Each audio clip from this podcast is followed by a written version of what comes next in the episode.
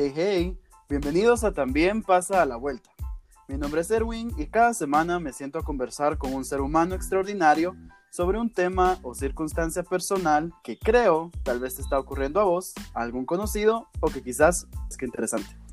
Esta semana tengo el gustazazo de conversar con una persona a la que he admirado desde que soy un adolescente, porque lo conozco desde hace muchos años, y su nombre es Kevin.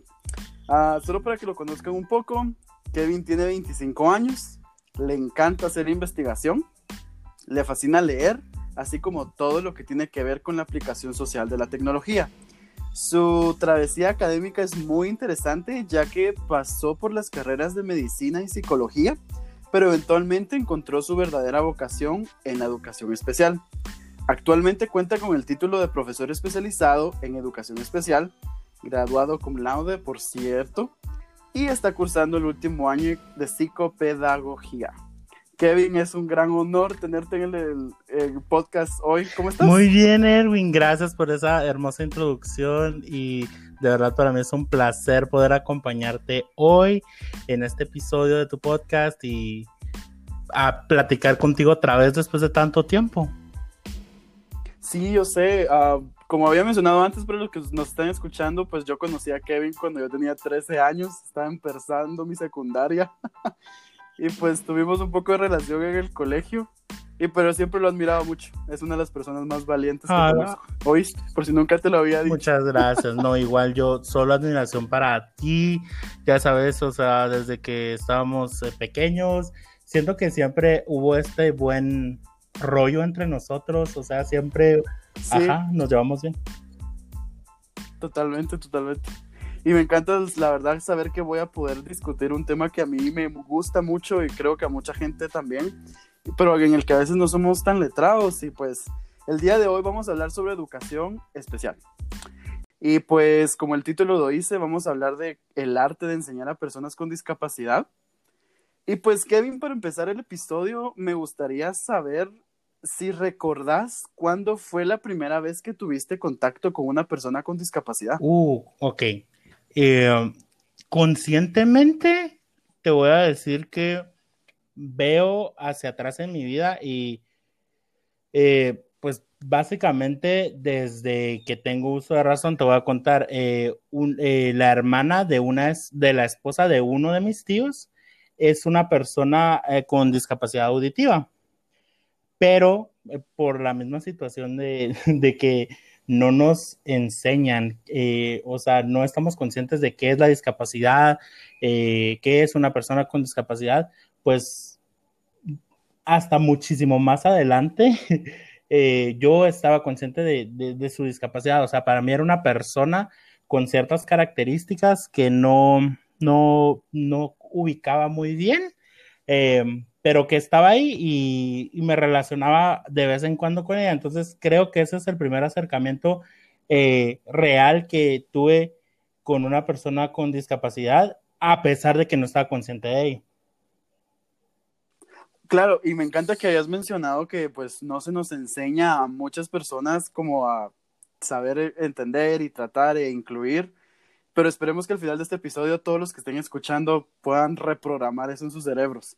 Entonces, Kevin, conoces a pues la hermana, de este lado es la familia, y eventualmente de joven, en algún punto, recibiste algún tipo de capacitación en cuanto a cómo ser inclusivo con las personas con discapacidad? Uy, esta pregunta es bastante eh, profunda y extensa porque sí tengo bastante tela que cortar al respecto. O sea, eh, como te menciono, eh, tal vez eh, ahorita estamos empezando a ver ciertos cambios en la sociedad eh, y este tema de la discapacidad, las personas con discapacidad, la inclusión y la aceptación, pues son tópicos que escuchamos más a menudo, pero siendo consciente y haciendo una vista a mi vida, pues la verdad es que cero, o sea, como te comentaba, no, no nos enseñaban eh, durante mi infancia y adolescencia, o sea, nuestra época, porque no somos tan, tan separados de edad, eh, pues no, no, no, eran temas que te tocaban o que te enseñaban.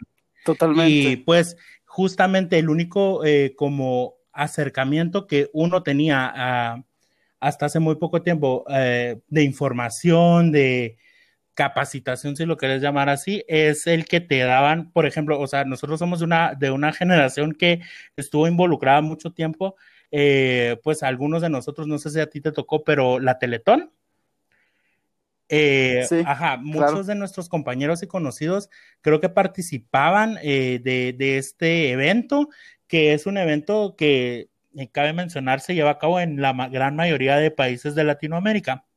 Eh, y este es eh, uno de, de las fuentes a través de las cuales la gran mayoría de, de personas aprendía sobre qué es una persona con discapacidad y tenían algún contacto, incluso el primer contacto de sus vidas. Pero el problema es que, y, la verdad, no quiero, tal vez va a sonar un poco fuerte y a crítica, pero eh, lastimosamente, eh, no, y, lo que voy a decir no, no quita nada de, la labor tan grande que hacen, pero lastimosamente, ajá, pero lastimosamente, eh, pues la visión que, este tipo de, de, programas nos daban acerca de la discapacidad era una, pues totalmente negativa. Eh, y, eso es lo que eh, como profesional ahora eh, me duele y por lo mismo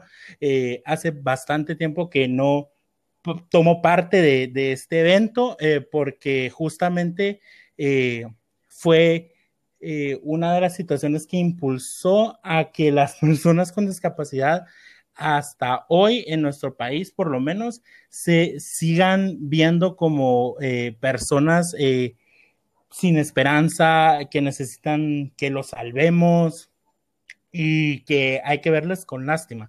Entonces, eh, creo que eh, lastimosamente esa es la única capacitación o información a la que yo y la mayoría de personas de nuestra generación y de y en general, pues tuvo acceso durante los años de infancia y de adolescencia, ¿verdad?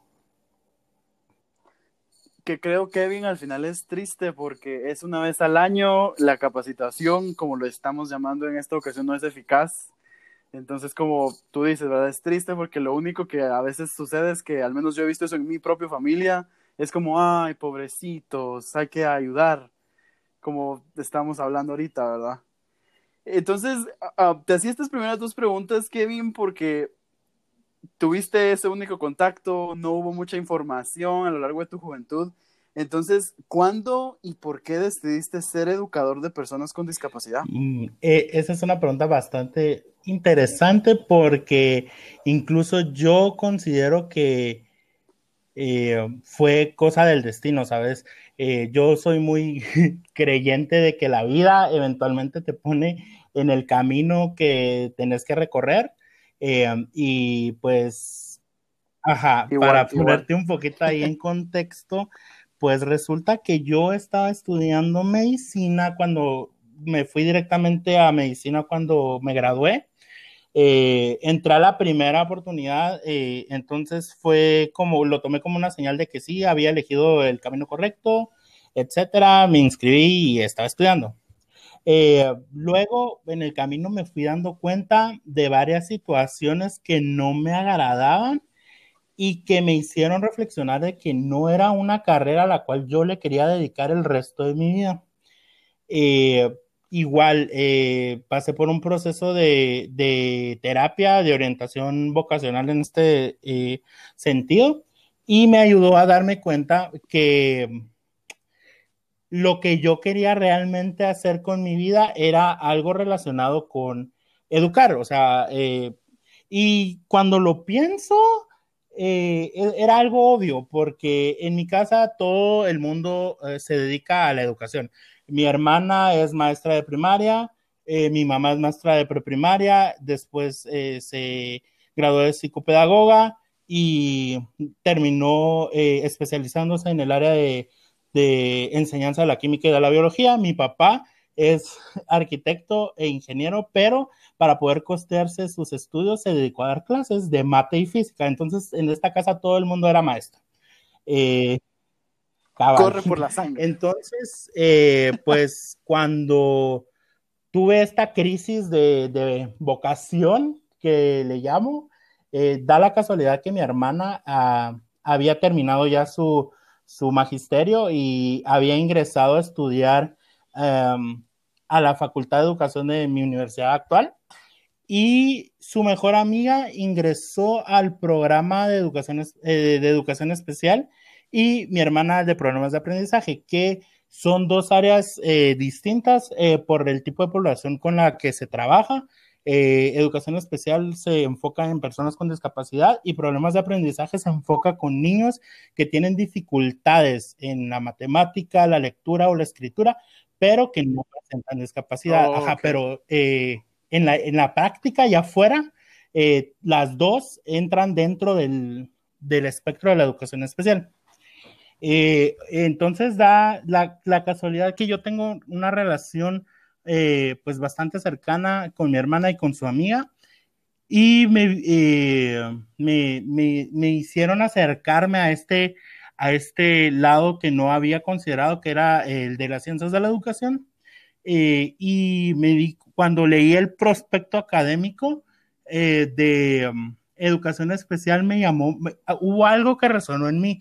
Y siempre lo he relacionado a que yo eh, personalmente también eh, por, eh, formo parte de un grupo vulnerable de la sociedad, que es la diversidad sexual. Y creo que lo que me hizo ingresar, ajá, formamos. formamos, exacto. Eh, pues, eh, y siento que eso, eh, tal vez por eso también a ti te, te, llama tanto la atención, porque de cierto modo nosotros también entendemos que, que es de la, la, exclusión en el área laboral, en el área educativa y en el área social por una característica que pues, sobre la que no tienes control, ¿sabes? Entonces, Totalmente.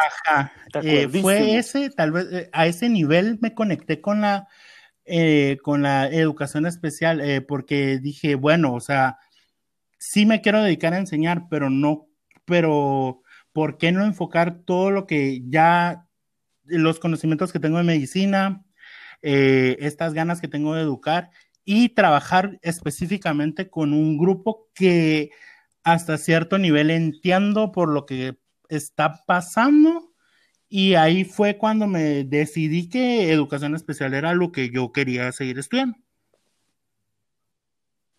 No, buenísimo, buenísimo. Y um, cualquier persona que esté escuchando, si la carrera actual sienten que no está funcionando, hay luz al final del túnel. Exactamente. Entonces, creo que que has compartido esa parte es muy importante. Entonces, la siguiente pregunta que voy a hacer, yo sé que la respuesta nos podría tomar horas, porque yo, yo estudié educación también por tres años y pues no educación especial directamente, pero entiendo algunas, muchas de las cosas que hacen falta, pero desde tu vista, desde tu punto de vista profesional, ¿Cuáles son los retos más grandes para un, educador especial? Y, y, no estabas bromeando, eh, o sea, de, aquí hay un montón de tela que cortar y sí podríamos incluso sacar una serie entera de esto, pero para resumírtelos me puedo ir por el lado general y particular. Del lado general, te puedo decir que eh, la educación especial en Guatemala ha sido bastante mal implementada.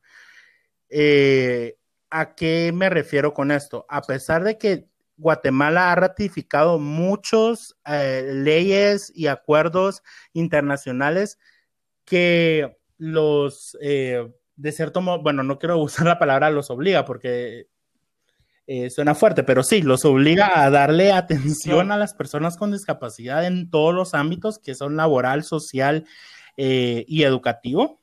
Eh, y tenemos a nivel nacional eh, una ley de educación especial. Eh, lastimosamente, no ha sabido implementarse y llevarse a la realidad todo esto. Entonces, eh, actualmente la mayoría, la gran mayoría, yo me atrevería a decir que un 90% de los servicios de educación especial funcionan en la periferia de, del Ministerio de Educación, eh, que debería ser eh, el ente principal que, que, guía estos procesos, ¿verdad? Entonces, ¿esto qué implica? Que las personas no tienen acceso a servicios eh, de eh, formación, de atención, de intervención que necesitan las personas con discapacidad porque eh, son muy caros, no están cerca de donde viven. Y cabe destacar que la mayoría de personas con discapacidad en Guatemala se concentran en el área rural y pues son en estos lugares hay es muy difícil encontrar centros especializados que los atiendan. Eh, por todo esto de que estamos funcionando a la periferia, pues, del gobierno y del Estado, ¿verdad? Eh, también esto implica que hay una inestabilidad laboral bastante fuerte, eh, porque hay una, por alguna razón, en el Ministerio de Educación de Guatemala piensan que eh, los servicios de educación especial los pueden ofrecer eh, educadoras generales. Educadoras generales son maestras de preprimaria, de primaria o de básicos, pero, o sea, eh, no, que no cuentan con esta formación especializada, porque es, es completamente distinto el enfoque que se trabaja en educación especial y en la educación general, ¿verdad? Y a nivel particular, te puedo mencionar que uno de los de los grandes retos con los que me he encontrado es precisamente por mi género. Eh, esta carrera en especial es predomina eh, casi en la gran, gran mayoría las mujeres. Entonces, eh, para darte un ejemplo, en mi promoción fui el único hombre. en la promoción que me sigue también solo hubo un hombre eh, y en la última promoción que graduó mi, mi, universidad antes de cerrar la carrera, eh, también solo hubo un hombre. Entonces, somos una minoría considerable en este campo eh, y por alguna razón no nos contratan a, los hombres. La mayoría de, ofertas laborales vienen especificadas a mujeres y además con, eh, con la... Eh, buscan que no solo eh, sean educadoras especiales, sino que maestras de magisterio, graduadas de magisterio. Entonces, esa, son esas cositas con las que me he topado que a nivel profesional, pues que dificultan de cierta forma, pues el trabajo en, en el campo, ¿verdad?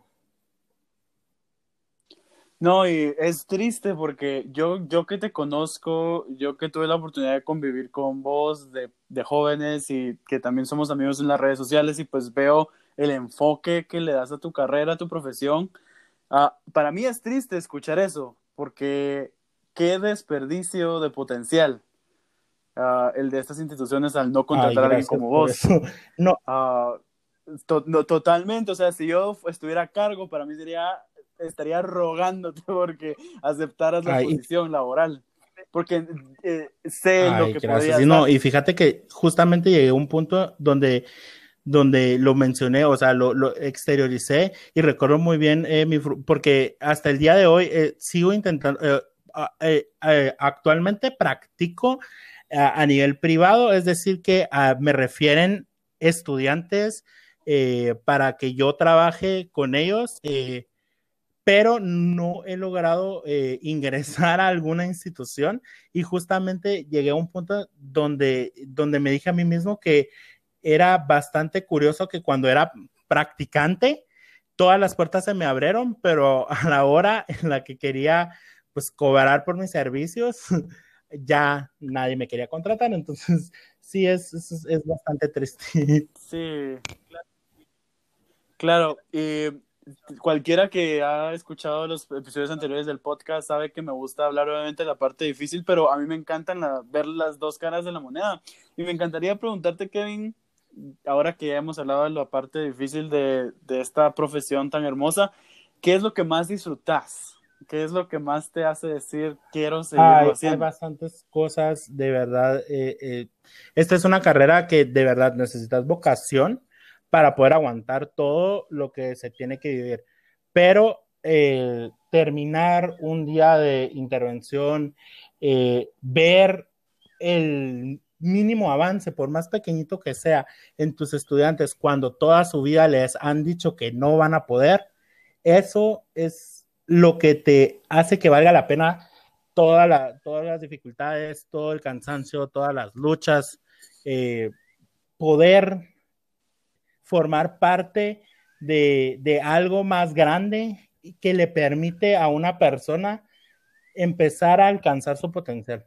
Para mí eso es lo, que más me llena en, mi profesión. Qué lindo. Y creo que cabal ahorita eso que acabas de decir nos conecta con lo siguiente que me gustaría saber. Y otra vez, yo sé que esta pregunta tiene muchísima tela que cortar como has mencionado anteriormente, pero en tu opinión profesional, ¿qué cosas deberían existir en Guatemala para que las personas con discapacidad, y me gusta esta parte, puedan explotar su potencial, porque así como yo, esas personas tienen potencial. Exactamente. Eh, ay, mira, tu pregunta me, viene como anillo al dedo, porque justamente, eh, pues como lo mencionaste, a mí me encanta la, investigación y actualmente es gran parte de lo a lo que me dedico es a la investigación. Eh, enfocada en la discapacidad contextualizada en nuestro país. Y justamente el proyecto de, de investigación que estoy llevando a cabo actualmente, que es para mi tesis de pregrado, es acerca de eh, la propuesta de un nuevo marco eh, de referencia para los procesos de inclusión exitosos en Guatemala. Y pues a través de esta investigación, justo me he encontrado con, con ciertas eh, cosas que debemos de cambiar como sociedad para justamente lograr que las personas con discapacidad logren primero la independencia y segundo, empiecen a explotar su potencial. Primero, necesitamos que la educación especial se reconozca como algo necesario dentro del sistema educativo nacional. Eh, que se deje de, funcionar en la periferia y que todos estos centros privados y eh, ONGs y que actualmente están prestando servicios a personas con discapacidad entren adentro del Ministerio de Educación para que todos funcionen de la misma forma.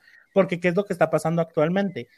Eh, todas las personas con discapacidad que pueden tener acceso a estos centros se van a ellos y se quedan ahí para toda su vida.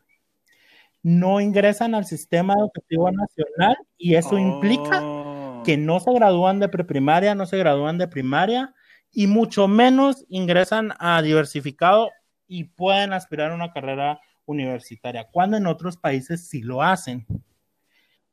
Entonces, ese es el primer, lo primero que debemos eh, trabajar en este país, que es eh, que todos estos servicios se presten dentro del sistema educativo nacional.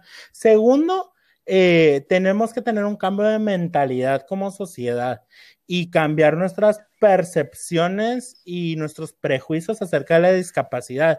No lleva entender que la persona con discapacidad no es alguien pues indefenso, eh, eh, vulnerable, sino que es alguien con potencial y es alguien que lo único que tiene de diferente es que sus características físicas, eh, mentales, sensoriales, personales, chocan con las barreras que como sociedad hemos mantenido y que no les permiten eh, vivir vidas plenas. Entonces, que como sociedad podamos cambiar la mentalidad de que la discapacidad no, no se centra en la persona, sino en las barreras a su alrededor, nos, nos va a poder, primero, eh, permitir que las, las eliminemos y segundo, nos va a permitir que les demos un lugar en la sociedad. Eso y mira, un aplauso para eso, por favor. Ah, que todos vamos a trabajar para que suceda, ¿no? Son trabajos para todos. Y um, sí, claro, es un trabajo de todos, completamente de acuerdo. ¿Hay alguna experiencia personal que te haya marcado y que cuando piensas en ella te haga sentir siguiendo pasión Ay, sí. Eh, bastantes, la verdad, pero justamente eh, tengo eh, una experiencia que cada vez que siento que ya no puedo más, regreso a ese recuerdo y me revitaliza, me llena de vida otra vez. Y te la voy a comentar así rapidito.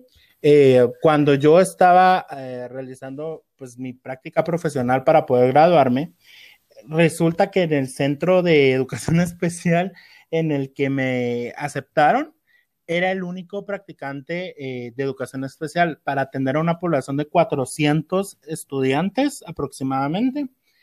Eh, exactamente, porque como te digo, pues esta es una carrera de verdad de, vocación y pues lastimosamente no todos los que ingresan eh, se gradúan y mucho menos hombres, ¿verdad? Entonces, yo tenía que hacer 20 horas eh, semanales y terminaba haciendo el triple o el cuádruple porque de verdad, o sea, me necesitaban. Y justamente eh, en, este, ah, muchas gracias. Me quito el sombrero. Pero de verdad era, eh, era algo que me nacía hacer, ¿sabes? ponerle, yo tenía que salir al mediodía, terminaba saliendo a las 5 de la tarde, porque se trabajaba doble jornada. Y, justamente en este periodo de mi vida me tocó atender un caso a nivel personal, uno a uno. Yo, eh, pues me tocaba llevar el caso como terapista principal, terapeuta, perdón, eh, principal. Y, y este caso era bastante particular porque...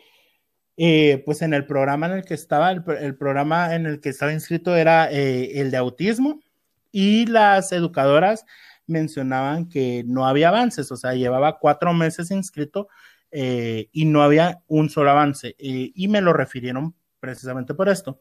Eh, cuando me empiezo a dar, me dan el, su historia clínica, las pruebas que aplicaron y, las entrevistas con los padres, me doy cuenta de que este estudiante había sido mal diagnosticado. Exactamente, entonces oh, precisamente no. estaba avanzando porque las intervenciones que estaba recibiendo, los medicamentos que, le estaban dando eh, y la atención a, de la que, eh, a la que tenía acceso no era la adecuada para él. Entonces a mí me tocó abogar porque pues en ese tiempo aún no estaba graduado, era solo un practicante para el centro. Entonces me tocó pelear por este estudiante para volver a hacer un, diagnóstico que, me tocó liderar, porque eh, pues los diagnósticos se realizan eh, con un equipo multidisciplinario eh, formado por psicólogos, psicopedagogo, educador especial, terapista de lenguaje, fisioterapeutas. entonces todos debemos llegar a un consenso. Entonces, pues se me permitió volver a armar este equipo multidisciplinario eh, para exponerles mi, impresión diagnóstica y se llegó al acuerdo, al consenso en este equipo multidisciplinario que efectivamente el caso había sido mal diagnosticado y que este era un niño que no estaba, eh, que no cumplía con los criterios para ser catalogado dentro del programa de atención a, personas dentro del trastorno del espectro autista. Eh, entonces eh, se le volvieron a hacer las pruebas, eh, se alcanzó otro diagnóstico y se le cambió de programa. En el segundo que se le cambió de programa y que se me permitió a mí armarle un, un, proceso de intervención adecuado a sus necesidades, el niño se disparó. en cuestión de un mes logramos, e, este era un niño no verbal, es decir, que no se comunicaba con palabras. Eh, entonces eh, logré que se empezara a comunicar a través de pictogramas, que son tarjetas con dibujos que se utilizan como un método alternativo de comunicación. logramos regular su, conducta, lo logramos sacar de los medicamentos que le estaban dando y que no le estaban funcionando y este niño se disparó totalmente al final de, del año, eh, pues la, logramos que la escuela eh, que estaba cerca de su casa, eh, pues lo aceptaran para ingresar a, no estoy llorando, no estoy llorando, no estoy llorando. lo aceptaron en el programa regular y pues la mamá, la mamá bastante, el último día la mamá era un mar de lágrimas, el niño también, yo también, porque habíamos logrado como equipo bastante, o sea, algo que de verdad me llevo conmigo es que un trabajo bien hecho en este, en este, en esta carrera específicamente, no solo te da satisfacción a ti, sino que cambia vidas, de verdad cambia vidas. No, ovación de pie, me quito el sombrero, oh, qué increíble, de verdad, muchísimas gracias por compartir eso, me lo quedo yo para mí también, de verdad, un, un súper aplauso, de verdad. Um, y ya para ir con las últimas preguntas del episodio, Kevin, que de verdad estoy tan emocionado hablando de esto, de verdad. Um, no sé si podrías compartir con nosotros qué lenguaje es ofensivo o degradante al referirnos a las personas con discapacidad, porque como hablábamos al principio, o sea, no se nos enseña, no es parte del currículum nacional base. Entonces, ¿qué palabras podemos usar en lugar de ese lenguaje okay. Esto también es bastante interesante, porque como mencionábamos eh, con anterioridad, la Teletón precisamente eh, fomentó ciertos términos y palabras eh, bastante dañinos que aún hoy se emplean. Uno de ellos es niño símbolo, eh, eh, que en, el, uso común se utiliza incluso como un, como un insulto. Entonces, estamos, sí, estamos acostumbrados a utilizar palabras, primero que los infantilizan, infantilizan a las personas con discapacidad, los vulneran y le, los, les roban su dignidad, ¿verdad? Eh, entonces, eh, creo que eh, no, estoy, no estoy como cómodo diciendo los términos negativos, aunque es necesario que los digamos. son, o sea, palabras de uso común, como Uy, no, sí, no puedo. Ok, me, voy a ir por el positivo que es más fácil. O sea, siempre que te diriges con una persona con discapacidad, la fórmula mágica secreta es persona antes que condición de vida. Siempre, eh, ajá, siempre tenemos que anteponer eh, que estamos refiriéndonos a un ser humano y eso es lo más valioso y luego eh, la condición de vida que tiene es eh, secundaria. Entonces, eh, si vamos a hablar ah, de alguien con síndrome de Down, es una persona con discapacidad intelectual y es una persona con síndrome de Down. Siempre la persona va antes de, la condición. Pero hay algo aún mejor y es utilizar sus nombres. Si se llama Ajá, exactamente. ¿Cómo se creo que es lo correcto. Eh, que es, eh, al final del día estamos hablando con otro ser humano, con otra persona, y, su condición, sus características no debería de, importarnos. Entonces, ajá, ese es, ajá, ese es mi. No, completamente. Anotadísimo. Y por favor, cualquiera que lo esté escuchando también, que no se nos olvide.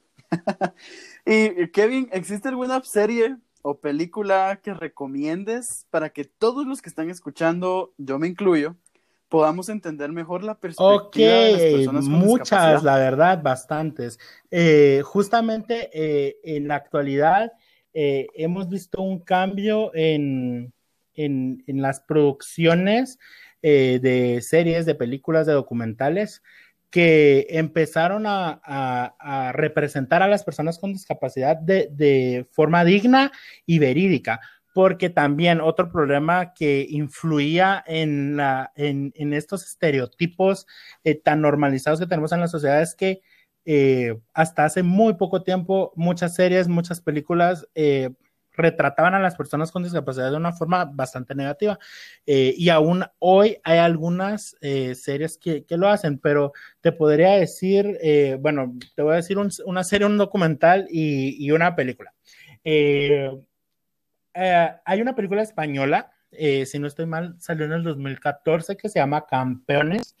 eh, esta película, la característica principal que tiene es que todos los actores eh, con discapacidad eh, son personas con discapacidad. Entonces, ellos están retratando a sí mismos, están contando sus propias historias, lo cual hace que esta película, pues realmente te retrate cómo es el día a día de una persona con discapacidad. En este caso, en una sociedad que la verdad es bastante bastante eh, inclusiva que es la, sociedad española y a pesar de eso, si cuando miras esta película te das cuenta de que aún teniendo acceso a bastante más cosas que, que a diferencia de otros países, aún se enfrentan con muchos prejuicios, muchos estigmas, eh, pero te da un, un, retrato muy fidedigno de, de el potencial tan grande que tienen las personas con discapacidad y que efectivamente si se les da, a, si se les permite eh, eh, formarse, independizarse, alcanzar su potencial, pueden llevar vidas muy plenas. Eh, entonces esa película yo la recomiendo bastante, todos los que la puedan, no está en Netflix así, pero una búsqueda, una búsqueda ahí en Google y, la encuentran. Netflix ahorita lanzó um, un, documental que es producido por Barack y Michelle Obama. Eh, se llevó eh, los galardones en Sundance también y este se llama Campamento Extraordinario. Eh, este es un documental que retrata la historia del movimiento que reivindicó los derechos de las personas con discapacidad. Esto inició en Estados Unidos, pero se replicó en el mundo. Y cuando nos lo enseñan, eh, teóricamente solo te hablan de que hubo un cambio en el paradigma y pasamos del modelo médico al, al modelo social que se enfoca en los derechos humanos. Pero este documental lo que te muestra es que fueron precisamente las personas con discapacidad quienes se organizaron y quienes lucharon por la reivindicación de sus derechos y porque se les reconociera como ciudadanos valiosos de, y, que tienen derecho a, vivir sus vidas plenamente. Entonces, es bastante interesante ver esto, eh, porque es precisamente lo que nos falta en, muchas eh, sociedades, en la nuestra también, permitir que las personas con discapacidad tengan su propia voz y que eh, y hacerlas escuchar. Entonces, ese documental es bastante poderoso, eh, pero también, y, fuerte, pero también lo recomiendo bastante para tener esta perspectiva eh, de reivindicadora de la discapacidad. No, muchísimas gracias por esas recomendaciones. Yo empiezo a ver eso hoy. Se lo voy a recomendar a mi familia también que querían ver algo juntos esta noche. Creo que va a ser el campamento del que estabas hablando. Kevin, de verdad, no tienes idea lo mucho que agradezco el tiempo que apartaste, porque sé que estás súper ocupado, pero de verdad, muchísimas gracias. Y como última pregunta, quiero que por favor nos puedas decir a todos nosotros que no somos educadores especiales. ¿Qué, ¿Qué, podemos hacer nosotros para ser completamente inclusivos con las personas con discapacidad? Uy, esta es un poquito difícil, pero, ajá. Te he hecho muchas preguntas muy hoy, perdón. Eh, pero yo la recomendación más eh, principal que, te, que les puedo dar a todos es que practiquen la empatía. Es tan sencillo como ponerte en el lugar de, la, de las personas con discapacidad y darte cuenta que vivimos en un mundo que no está diseñado para ellos.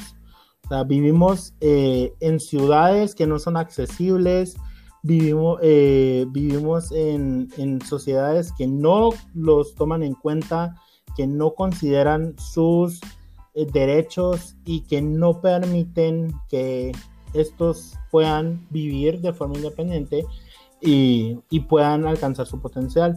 Entonces, para mí a eso se reduce, que no es necesario ser experto, no es necesario estudiar educación especial, pero es necesario ser empáticos que es algo que todos los humanos deberíamos practicar sin importar qué. Muchísimas gracias, Kevin. Ah, y de verdad, otra vez, gracias por el tiempo y el espacio para compartir con nosotros. De verdad, lo agradezco muchísimo y un honor platicar otra vez después de tanto tiempo. Para mí es un placer, en serio. Gracias a, ti por abrirme este espacio y, discutir conmigo este tema que me apasiona a mí también bastante y, creo que es beneficioso que, cada vez más personas sí, lo sepan. completamente. Claro, de verdad, muchísimas gracias. Entonces, también gracias a todos por escuchar otro episodio de También pasa la vuelta. Si le dan clic a la opción detalles del episodio, van a encontrar los links de las redes sociales de Kevin para poder contactarlo a ver, o hablar más sobre enseñar a personas con discapacidad, así como también voy a dejar los nombres de las series y las películas y el documental del que él habló para que lo puedan buscar luego también. Mis redes sociales también están en la descripción del podcast para que nos encontremos en línea y podamos continuar con la conversación. Entonces los espero la próxima semana. No, gracias, a ti, gracias a todos ustedes por escucharme.